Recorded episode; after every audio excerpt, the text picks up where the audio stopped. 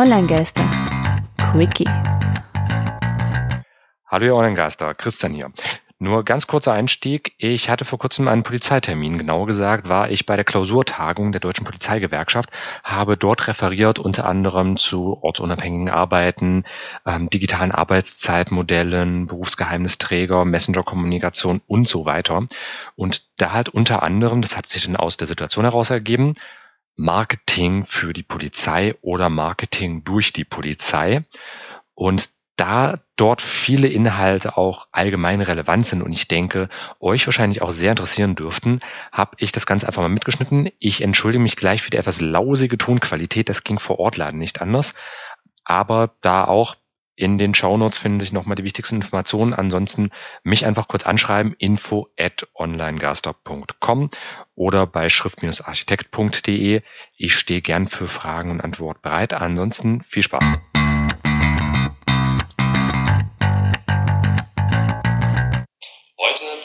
zweiten Tag bei der Frauenvertretung der Deutschen Polizeigewerkschaft hier auf der Klausurtagung in Magdeburg. Thema war Öffentlichkeitsarbeit, jetzt speziell für die Polizei. Was bietet sich an? Ich hatte schon ein paar Best-Practice-Beispiele genannt, speziell die Wiesenwache zum Oktoberfest in München oder generell einfach unterhaltsame Inhalte. Welche Kanäle bieten sich an? Da hatte ich ja jetzt auch schon gesagt, die, die ich selbst habe, die mein Eigentum sind. Facebook habe ich nicht. Twitter habe ich nicht. WhatsApp habe ich nicht. Eine Website, die habe ich. Ich habe die Domain, ich habe den Webspace, ich habe die gesamten Inhalte. Die kann ich mir runterladen, die kann ich mir sichern, die kann ich woanders hochladen. E-Mail-Newsletter, genauso. Ich habe diese Adressen. Ich kann mir die runterziehen. Ich habe Kontrolle einfach darüber. In Teilen ist das bei WhatsApp auch noch so. Ich habe ja Telefonnummern da kann ich zur Not halt auch sagen, okay, ich nehme die von WhatsApp und nehme die halt einen anderen Anbieter wie Telegram oder was auch immer mit. Da habe ich auch noch so eine gewisse Kontrolle, indem ich halt einfach die Daten habe. Aber versucht mal eine Facebook-Seite zu exportieren, die Fans der Facebook-Seite mitzunehmen. Wenn ihr jetzt sagt, hier, ich habe eine Facebook-Seite, 5000 Abonnenten, die möchte ich jetzt gerne zu Twitter mitnehmen. Geht nicht.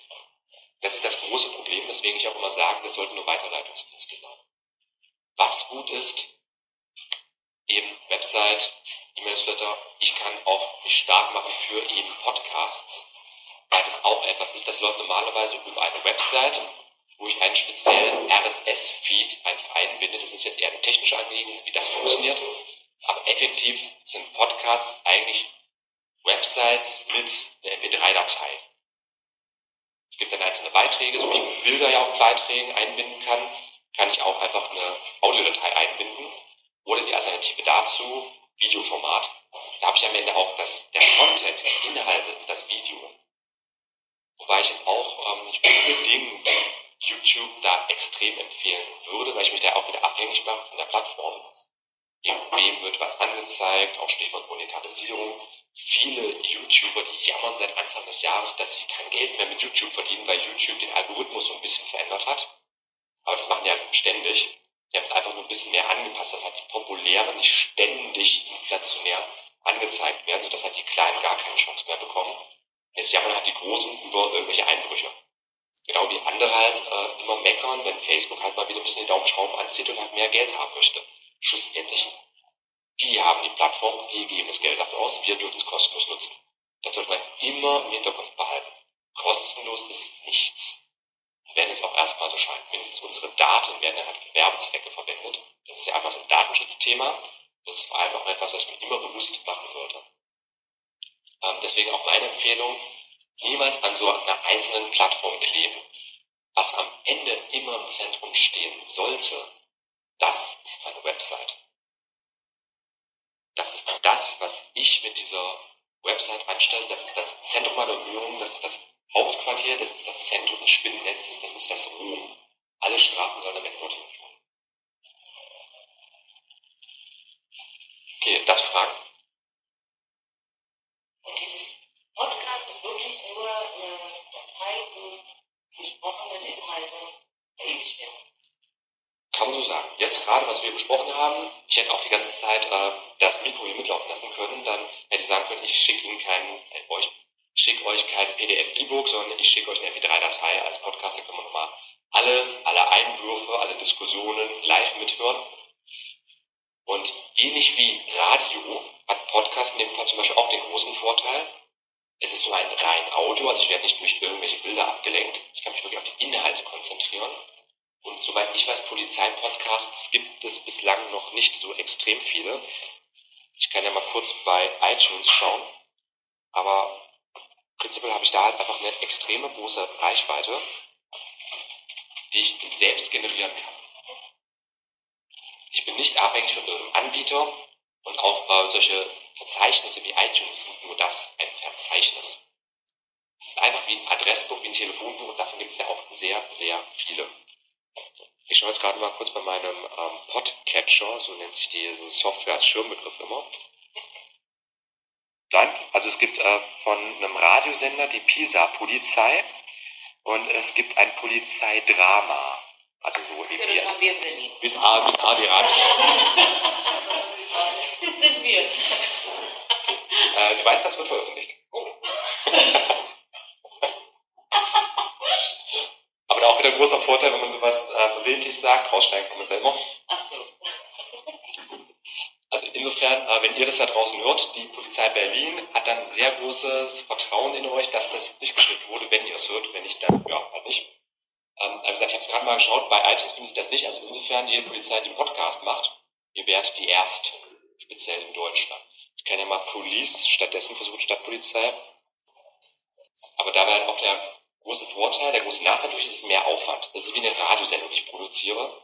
Das kann ich aus eigener Erfahrung sagen. Ich äh, mache die Online-Geister jetzt mit meinem äh, Co-Moderator Tristan seit ähm, so Anfang Mitte 2016. Es geht locker so ein guter, guter Tag drauf für Vorbereitungsgrip, publizieren, das Ganze natürlich auch entsprechend bewerben. Das ist jetzt nicht mal so schnell nebenher gemacht, aber das ist auch kein Video. Es ist noch ein geringerer Aufwand, weil ich niemanden schminken muss, weil ich auf keine Beleuchtung achten muss, weil ich nicht auf Kulissen achten muss. Ich kann mich jetzt auch einfach in einen Café raussetzen oder in die Natur raussetzen, Mikro, mache dann die Aufnahme, das läuft. Ähm, das geht alles, das hat den großen Vorteil, das ist einfach mobiler. Und da gibt es auch verschiedene Plattformen, da kann ich zum Beispiel Voice Republic empfehlen. Ähm, die sind ursprünglich in der Schweiz angesiedelt. Wer da detailliertere Infos haben möchte, ich glaube, das war onlinegeister.com-folge 009 gewesen. Thema Podcast einfach. Äh, da hatten wir die Öffentlichkeitsbeauftragte zu Gast und die stellt zum Beispiel auch Livestream-Boxen bereit für beispielsweise die Frankfurter und Leipziger Buchmesse, für die Republika und vergleichbare Großorganisationen, wo dann einfach die Sessions, wo die Sitzungen, die Konferenzen eben live per Audio übertragen werden. Also eben auch, wie man es vom Fußball kennt, Live-Berichterstattung, dort eben genauso. Und das kann tendenziell auch gerade für eben die Polizei tendenziell eine gute Sache sein. Thema Öffentlichkeitsarbeit. Okay, ansonsten, ich würde jetzt den Feed hier mal abstellen. Ähm, Anmerkungen, Grüße an unsere Hörerschaft.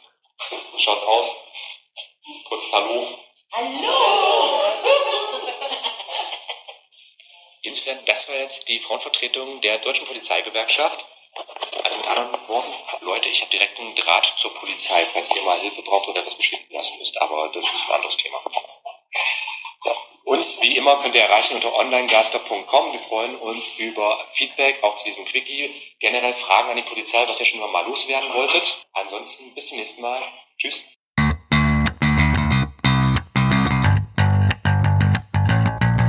Vielen, vielen Dank fürs Zuhören. Liebe Podcast-Hörer, hinterlasst Kommentare, info at onlinegaster.com. Kommentiert unter dieser Folge, bewertet uns bei iTunes oder bei Facebook unter facebook.com slash onlinegeister, können uns auch eine Sternbewertung hinterlassen. Wie hat euch das gefallen? Die Qualität, wie gesagt, sorry an der Stelle, aber inhaltlich war es interessant, war es relevant. Gebt mir euer Feedback und ansonsten vielen, vielen Dank fürs Zuhören. Ich wertschätze das wirklich. Bis bald. Tschüss.